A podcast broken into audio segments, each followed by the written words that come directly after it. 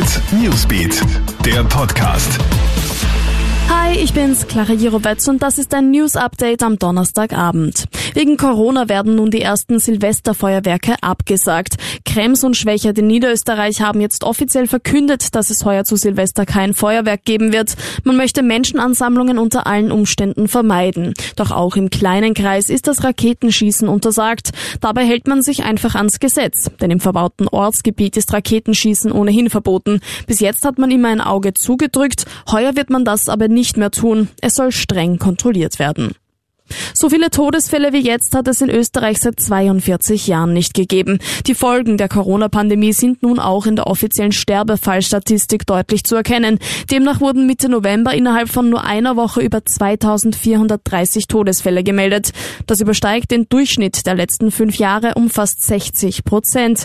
Laut der AGES sollen von den 2430 Todesfällen Mitte November 568 auf eine Corona-Infektion zurückzuführen sein.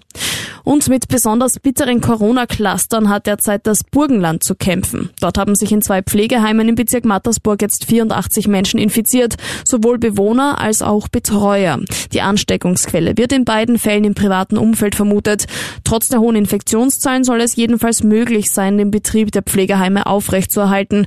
Für beide Häuser gelten jetzt aber Besuchssperren und alle Mitarbeiter müssen täglich vor Dienstantritt einen Antigen-Schnelltest machen.